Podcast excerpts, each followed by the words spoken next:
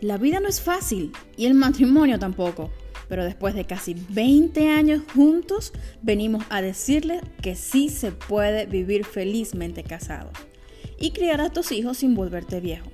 Bueno, al menos no amargado porque viejo... Esto será un espacio donde te traeremos consejos de parejas y de crianza. Somos imperfectos apuntando a la excelencia. Estás aquí en Abnel y Ángela Together. Así que quédate con nosotros. Comencemos.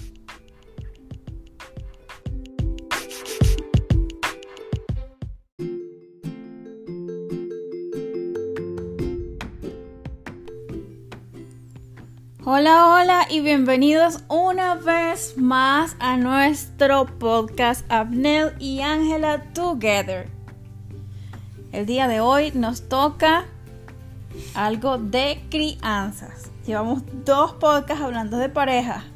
Este le tocó a la familia, así que vamos a hablar de crianzas. Así es, muy bienvenidos sean todos a este nuevo ah, episodio de nuestro podcast Abnel y Ángela Together. Y está realmente interesante este, este tema que vamos a tocar a continuación, que es cómo ser amigo de tus hijos. Mm, es más, no. pongamos mejor la pregunta. ¿Podemos ser nosotros amigos de nuestros hijos? Exactamente. Cambia esa es la todo, ¿no? pregunta. Ujú. Y es que he escuchado eh, muchas veces padres eh, decir, no, yo no puedo ser amigo de mi hijo, yo tengo que ser padre, yo no puedo ser amigo de mi hijo también porque si no, no me va a aprender a respetar. Pero Yo pienso que hay algo que aclarar. Nosotros tenemos que ser conscientes ante decir ese tipo de cosas que hay diferentes tipos de amistades, ¿sí? Eh, nosotros como padres sabemos de que eh, hay amistades que no le convienen a nuestros hijos. E igual eso mismo nos decían nuestros padres, que no hay buenas amistades. Ya nosotros sabemos que ese tipo de amistades son, ah, vamos a poner la nueva palabrita que se está usando, tóxicas, ¿sí? Para nuestras vidas o para la vida... sí. Para nuestras vidas o para la vida de, de nuestros hijos, ¿sí? Igualmente cuando ellos o, eh, se conseguían o se consiguen un amigo que uno ve que tiene respeto, lo ayuda a mejorar en sus cosas, lo ayuda a crecer como persona. Tú dices, oye, ese muchacho o esa muchacha es una buena amistad para él o para ella, ¿no? Yo creo que ese es el catálogo en donde deberíamos de caer nosotros los padres para poder ser un tipo de amigos. Recordemos que los amigos se dicen, los que son buenos amigos, se dicen las cosas en la cara, como decimos nosotros. Y también se dicen cuando es bueno o cuando no es tan bueno. ¿Sí? Sí, este, pero vamos, vamos antes de, entrar en esa, en esa parte del tema. Me gustaría compartir con ustedes algo que encontré de un, un autor del libro de El narcisismo epidémico. Y el autor se llama, los autores son Jan Twain y Keith Campbell.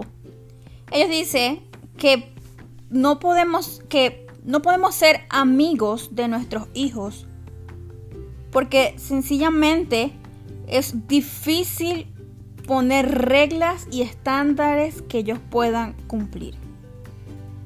¿Qué piensas tú de eso? Bueno, vuelvo y digo, pienso que es como un, un tipo de amistad que se puede hacer, un tipo de amigo, ¿sí? O sea, no nos podemos catalogar quizás los padres como el tipo de amigo alcahueta, o no podemos catalogarnos como el tipo de amigo que, que deja hacer totalmente todo al otro, no importa lo que haga, no importa las consecuencias que traiga, pues que lo haga. No, no podemos catalogarnos nosotros como padres Sería, ese como, tipo sería de como amigos. ese tipo de amistad que ese amigo que es puro para juego, ¿sabes? Ese amigo que, que, te aplaude todo, que es solo para jugar, para el chalequeo, el juego, la, la- Pero tú sabes que cuando uno tiene una edad bien temprana, uno no percata eh, eh, la importancia de- del tipo de amigos que uno debe de tener, ¿sí? Es más, cuando uno está chamo, uno está muchachito, uno lo que quiere es como que andar como con los que andan molestando más o lo que son los más chistosos. O sea, el valor de amistad que uno le da a esa edad es totalmente distinto. Yo pienso de que sí podemos ser em, amigos utilizando esa parte que dice estos autores allí. O sea, poniendo límites y reglas. De hecho, estos autores dicen en una parte de su libro que ser amigo con tus hijos quiere decir que nadie está a cargo. Y dice, nadie está a cargo porque es una amistad estrictamente eh, igualitaria. Ningún amigo se ejercita la autoridad sobre otro. Entonces dice, si esto es lo que tenemos por entendido como, como amistad, la pregunta es, ¿quién está a cargo? Eh, bueno, yo difiero un poquito en eso. Eh, quizás no es la gran mayoría, ¿no? Pero hay personas que hasta sí te obligan a hacer cosas. O sea, o lo haces o dejas la amistad. Eh, porque tú estás con esa persona. Son amigos. Totalmente amigos, así sean del mismo sexo o diferente sexo. Y no hay nada más allá que, que pueda como que marcar y te obligan a hacer cosas o te tratan de llevar por un camino en donde tienes que ir. Por eso es que muchos muchachos caen en drogas, en cigarrillos, en alcohol y tantas cosas, que es porque esas amistades te empujan hacia ese tipo de cosas. Así que no, es que no hay amigos que no te pongan límites o que no te obliguen a hacer cosas. No, eso lo hay. Eso lo hay. Eh, pero es que aquí dice que es que nadie estaría a cargo. O sea, es como que dos muchachitos tuvieran y nadie estuviera a cargo, es lo que quiere decir esta parte. Um, pero eh, yo sí ah, me gustaría... Pues, Eso es como tener un amigo consciente y que sea bien maduro, ¿no? A mí, a mí me gustaría diferir en este, en este punto contigo en el sentido de que... Y no estoy diciendo que yo sea un dinosaurio de lo vieja que estoy. Pero mientras tú vas creciendo y vas envejeciendo, o vas madurando, vamos a hablarlo así, tú te das cuenta que no todas esas personas fueron tus amigos. No todos esos llamados amigos tóxicos o esos amigos que te obligan o esos amigos que eh, te incitan a siempre andar con un juego y con y metidos en, a lo mejor como tú mencionaste, en alcohol, en drogas, en, en fumar cigarrillo, lo que sea. Yo pienso que, que a la final, cuando tú llegas a cierto punto de tu vida, tú te das cuenta de que a la final esos no eran tus verdaderos amigos. Porque, ¿Por qué? Porque en esta parte difiero contigo, ¿por qué? Porque yo como amiga, yo me considero una persona leal, una persona fiel, pero también me considero esa clase de amiga que es capaz de decirle a mis amigos la verdad aunque duela. Y no en el sentido de herirlos, ¿sabes? Sino en el sentido de hacerlos recapacitar porque realmente me importan. Porque en el punto de que cuando yo tengo un amigo que me importa y yo veo que está haciendo algo que más adelante le hará más daño o que no está correcto, yo siento el deber como amiga de llamarlo aparte y decirle, mira, hey, esto eh, no está tan bien o no me parece. Por supuesto, yo no los obligo a que hagan lo que yo digo, pero sí les dejo saber mi punto de vista. Entonces, cuando por lo menos eh, tú mencionas de que hay distintos tipos de amistades, yo pienso de que no es distintos tipos de amistades. Están los que son tus amigos y los que son tus compañeros o conocidos. No todo el mundo se merece el título de amigo. Sí, yo lo digo en el aspecto de ser padre, amigo, que yo pienso que deberíamos abrir una nueva brecha o, un catálogo de padre amigo. Porque es que tú puedes decirle las tres cosas a, tus amigos. ¿Sí me entiendes? De mira, a este, alguien te dice, mira, sabes que ayer consumí droga. Oye, vale, no lo hagas, tú sabes cuánta gente no ha hecho, ta, ta, ta y vuelve esa persona y lo hace nuevamente hoy. Y dice, oye, volví a probarla, pero es que fuimos a una fiesta o lo que sea. Y tú dices, oye, pero yo te estoy diciendo que te va a hacer mal. Luego cuando estés mal, cuando estés allá, ta, igual yo te voy a seguir apoyando, pero trata de salir eso. Si quieres, vamos y buscamos ayuda, no sé qué. Pero que un hijo tuyo de 13 años caiga en ese tipo de cosas, ese va a ser el mismo procedimiento. Cambia totalmente. cuando tú eres padre, por eso te digo, cataloguemos padre amigo de otra forma. No, por eso, por eso yo estoy abordando, te estoy abordando en el sentido que tú catalogaste como tal de que hay distintos tipos de amigos, por eso yo te estoy diciendo, yo difiero en esta parte porque no considero que haya distintos tipos de amigos. O hay amigos o sencillamente hay conocidos o compañeros. yo, lo digo que hay distintos tipos de amigos, por eso.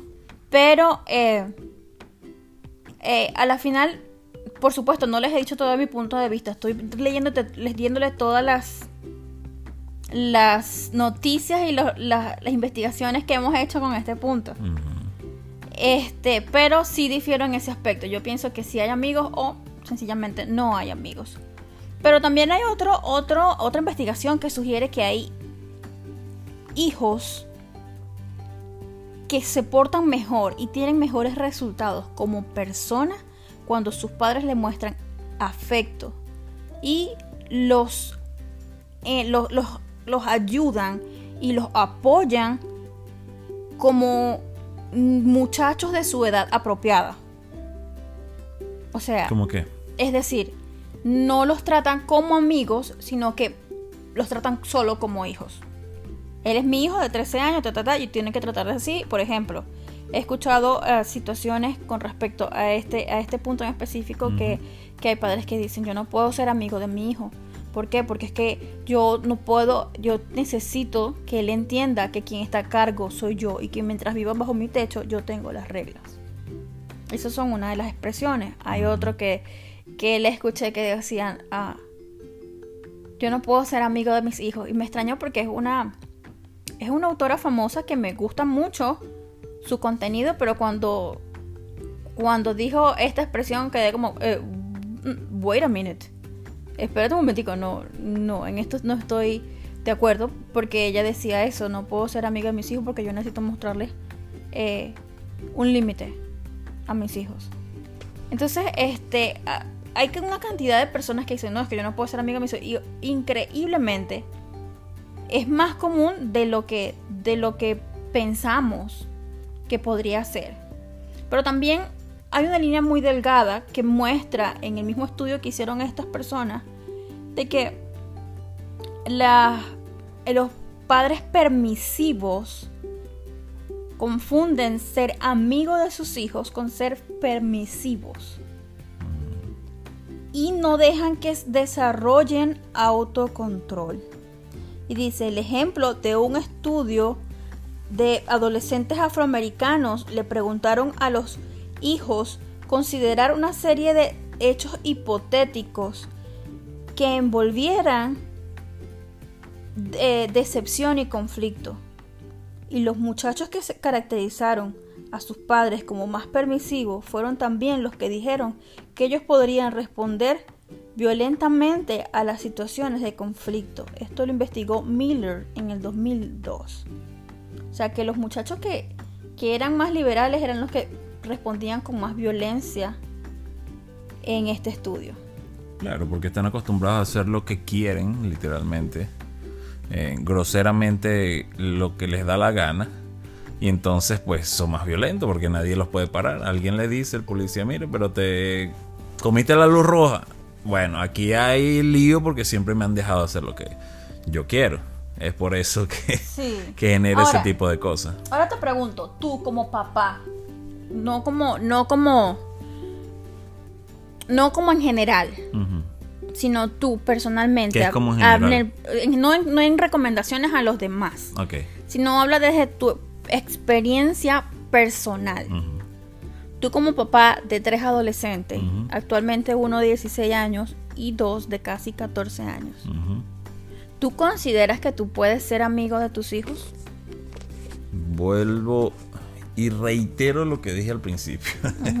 yo abriría, o, pienso yo, que catalogaríamos, tendríamos que catalogar una nueva línea de amistad. Porque yo creo que se están poniendo solo dos. O eres amigo o eres enemigo. Y no creo que es así. Igualmente hay amigos que se creen que son amigos y la verdad no lo son, por más que tú los creas que son amigos tuyos. Eh, con respecto eh, personal, pienso que sí podemos ser amigos. puedo ser amigo de mis hijos, pero igual em, por dos razones. Uno, hay que tratarlos como muchachos que son. O sea, tampoco nosotros los padres podremos, podemos pretender que si una persona como nuestros hijos, que tiene 16 y 14 años, se vayan a comportar como una persona de 30, 35, 38 años, como lo soy yo ahora. Eso sería una locura. Y muchísimos padres eso es lo que pretenden. Que como ellos tienen una vida eh, que les ha tomado quizá hasta tarde darse cuenta, quieren, oye, esta es la vida que yo debí haber tomado desde que estaba chamo. Entonces voy a obligar a mis hijos a que hagan esto. No, eso está en total error.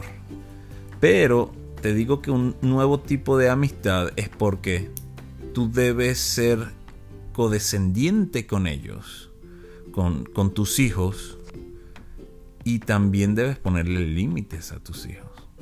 Eso es como decimos nosotros los, venezolanos, o sea, dale cuerdita, pero no se la sueltes, manténsela ahí prensada.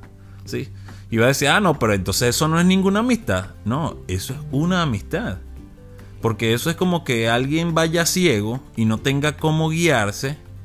Y entonces tú tengas que irlo guiando por un lado por el otro y decirle, párate aquí, agarrado del hombro, párate aquí, sigue caminando, no cruza acá porque si no te vas a caer. Eso prácticamente. Porque un niño de 14 años, de 16 años, no tiene esa visión y ha pasado todos esos años que alguien con mayor edad ha pasado y ha visto en el mundo, ¿no? Y entonces yo pienso que eso, por eso te digo, una nueva vista es como que un chamo eh, se busque un amigo de 50 años, por decir algo. Y dice, oye, pero es que la diferencia de edad eso no va a tirar amigo para nada, eso lo va a sentir como un abuelo, como un papá, como un cualquier cosa, eso no es amigo. No, sí puede ser amigo. La diferencia también es que nosotros tampoco podemos estar castigándolos por todo, por cualquier tontería, pero sí le tenemos que hacer ver de las cosas que han cometido error. Buscar yo creo que la manera, sin dañarlos a ellos psicológicamente y em, físicamente, eh, digo físicamente porque en los países de Sudamérica y en otros lados es muy común ver ese tipo de cosas eh, ya aquí en Estados Unidos, donde estamos nosotros, es muy escaso ver ese tipo de cosas y todavía se ve, porque las leyes son bien rígidas en ese tipo. Pero eh, sí deberíamos eh, buscar, como decimos nosotros, buscarle la vuelta para que ellos puedan darse cuenta de que realmente está mal.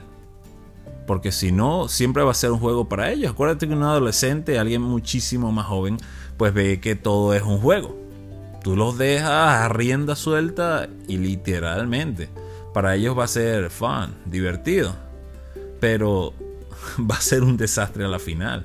Porque van a estar haciendo lo que ellos quieren, van a dejar comida tirada por todos lados, van a hacer reguero en todos lados, van a partir el vidrio al vecino, van a hacer un poco de cosas y nadie les va a decir nada.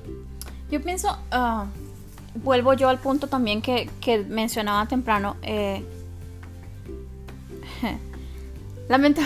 lamentablemente lo digo como lamentablemente porque no nos damos cuenta de nuestra importancia como padres.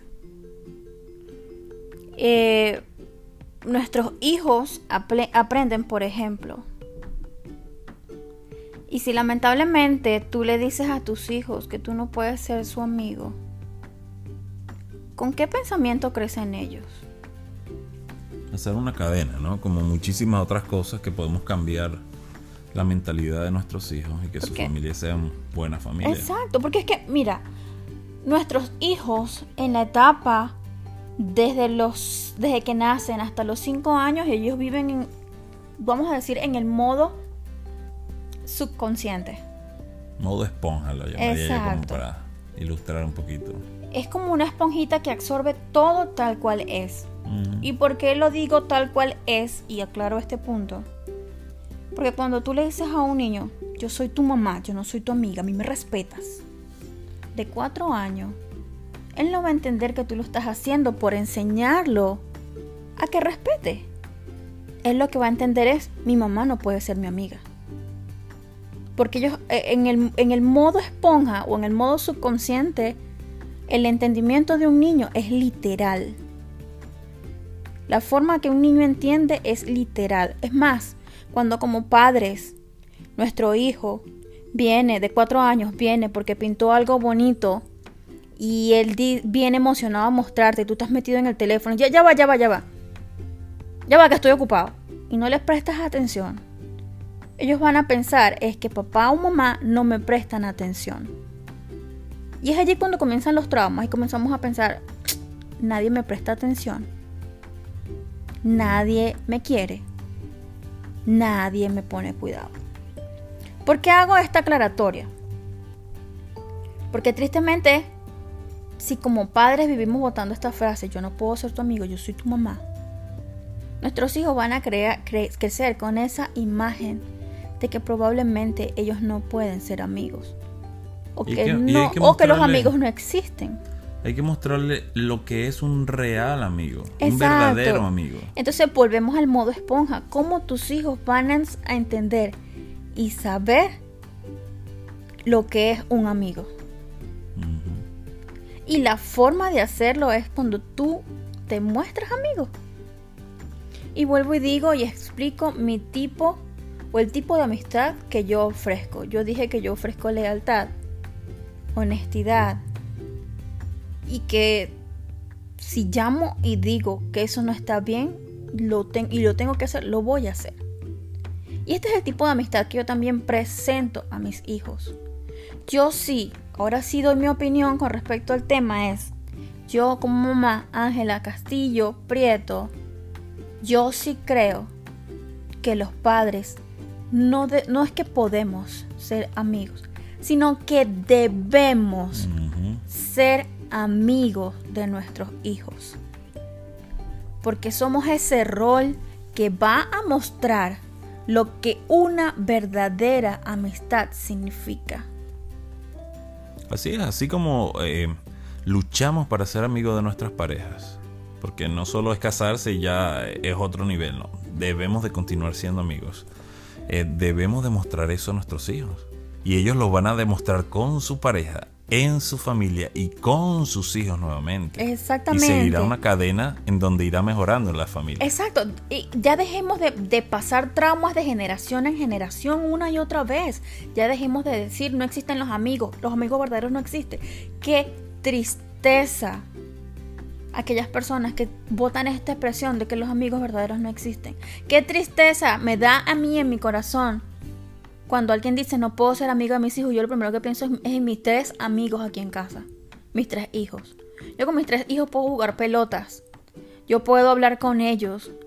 Hay dificultades que ellos tienen y se me acercan a mí. Incluso una vez alguien me preguntaba que cuál era mi, mi goal, mi, mi propósito, mi meta como mamá. Yo le decía, justamente hace poco vi una imagen con la cual me identifico totalmente. Y es que yo pienso, o mi deseo y mi anhelo en mi corazón es que cuando mis hijos se equivoquen, no sientan la necesidad de esconderse, esconderse de mí, sino que sientan la necesidad de venir hasta mí. ¿Y por qué ahora eh, saco este, este ejemplo? Porque hay alguien que también es nuestro amigo y también es nuestro Padre.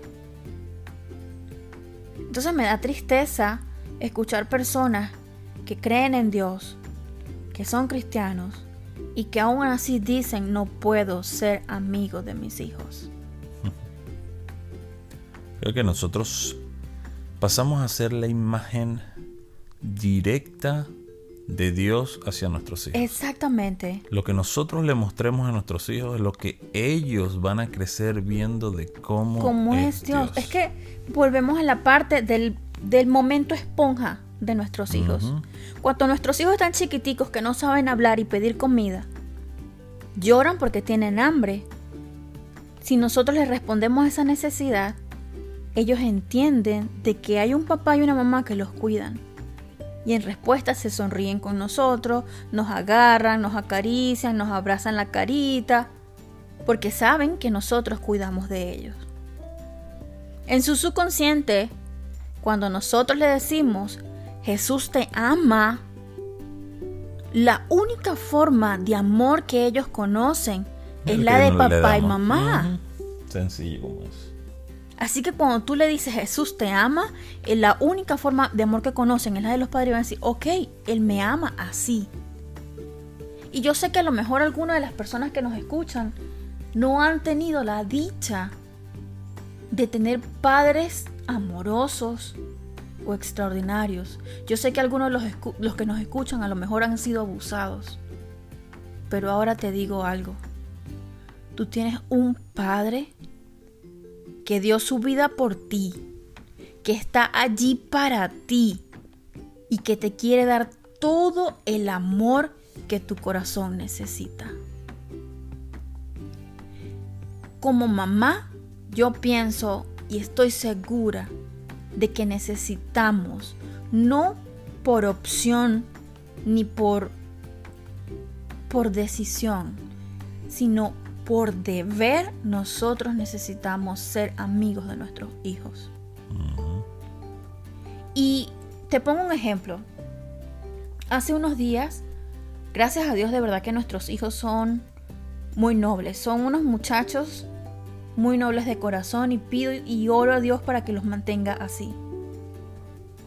Y son muchachos que llevan excelentes notas en la escuela. Pero debido al COVID-19, a mi hijo mayor, él tenía demasiadas clases en el día y todas les mandaban demasiadas tareas. Estaban en exámenes finales. Resulta que él pensó que no podía terminar una de las asignaciones y buscó una investigación por internet, cambió unas palabras y lo entregó como si fuese su tarea. Obviamente su profesora se dio cuenta. Su profesora le habló con él, él aceptó su error y antes incluso de que la profesora me mandara un email, después de hablar con él, él vino hacia mí y me dijo, mamá, hice esto, esto y esto. Discúlpame. Como mamá, hubiese tenido varias opciones. Una, lo castigo que no salga más.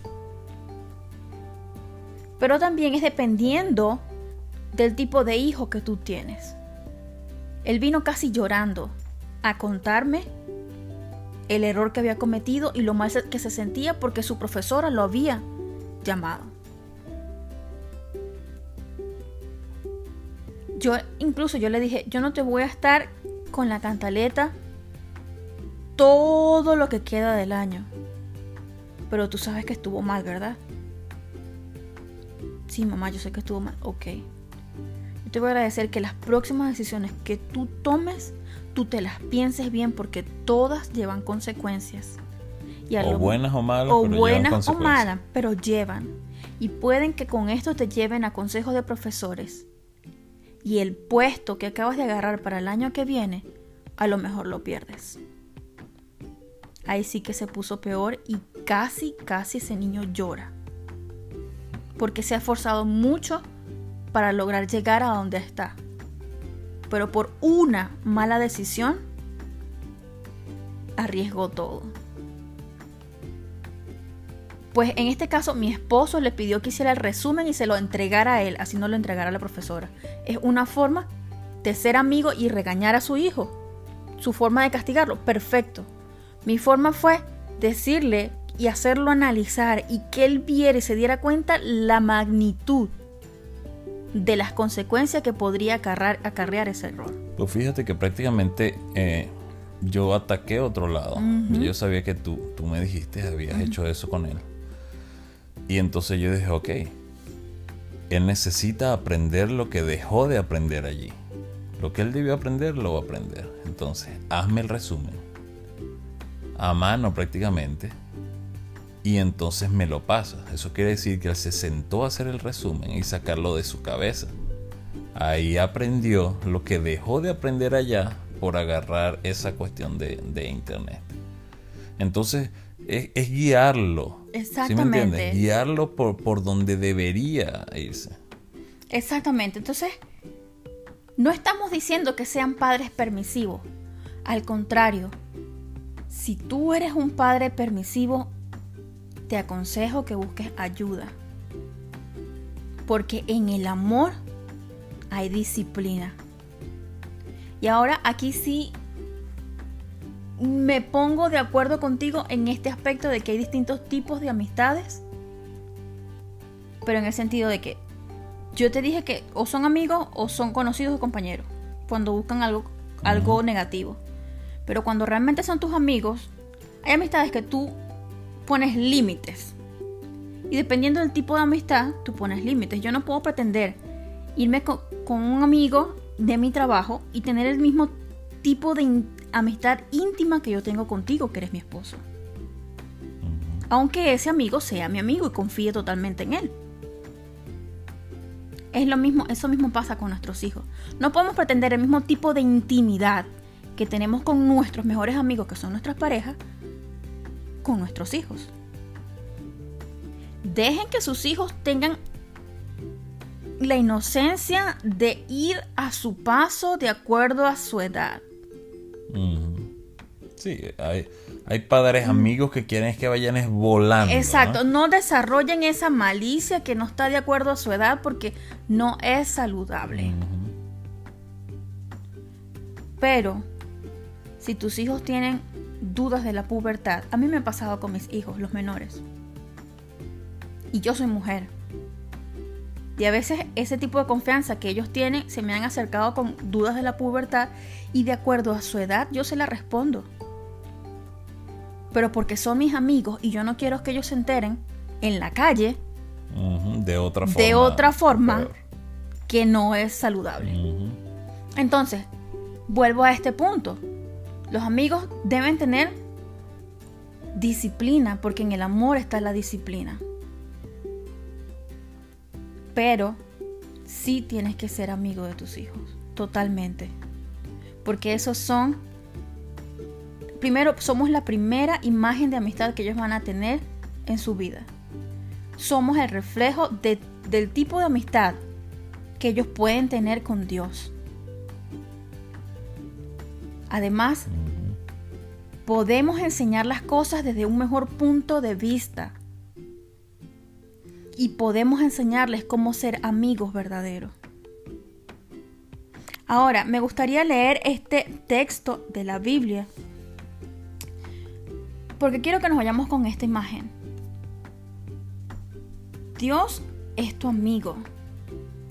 Dios es tu salvador. Dios es tu Padre y así como es tu Padre también es tu amigo. Y es que en la Biblia nos dice, nadie tiene mayor amor que este, que uno ponga su vida por sus amigos. Vosotros sois mis amigos y si hacéis lo que yo os mando, ya no os llamaréis siervos, porque el siervo no sabe lo que hace su Señor, pero yo os he llamado amigos. Qué maravilloso es que nuestro Padre Celestial nos llama amigos. Ahora, si Dios nos llama amigos y somos sus hijos, ¿por qué nosotros no podemos... Exacto. ¿Por qué no podemos nosotros llamar a nuestros hijos nuestros amigos? Así que espero que esto les haya respondido y si tenían una respuesta contraria al punto de vista que traemos hoy, espero que oren mucho y que cambien ese punto de vista. Porque si no son amigos de sus hijos, les digo que se están perdiendo algo maravilloso, algo bonito, que es compartir con tus hijos como un amigo. Así es. Bueno, muchísimas gracias por estar en este nuevo capítulo de hoy. Y ya saben, pues, busquemos ser amigos de nuestros hijos. Exactamente. Es lo más importante que podemos hacer. Inténtelo, inténtelo. Lo, vamos a disfrutar nosotros, lo van a disfrutar tus hijos. Y no solamente ellos, sino la generación que viene en descendencia con ellos. Así que bueno, que tengan un excelente día, mañana, tarde, cualquier hora que estén escuchando este podcast. Estuvieron escuchando a Abnel y Ángela Together y nos vemos en la próxima. No se olviden buscarnos en las redes sociales. Estamos en Instagram como Abnel y Ángela Together. Tenemos nuestras redes personales, Abnel Prieto en, en Instagram y Ángela C. Prieto en Instagram. También me encuentran con el mismo usuario en, en Twitter. Y Abnel Prieto lo encuentran en Facebook.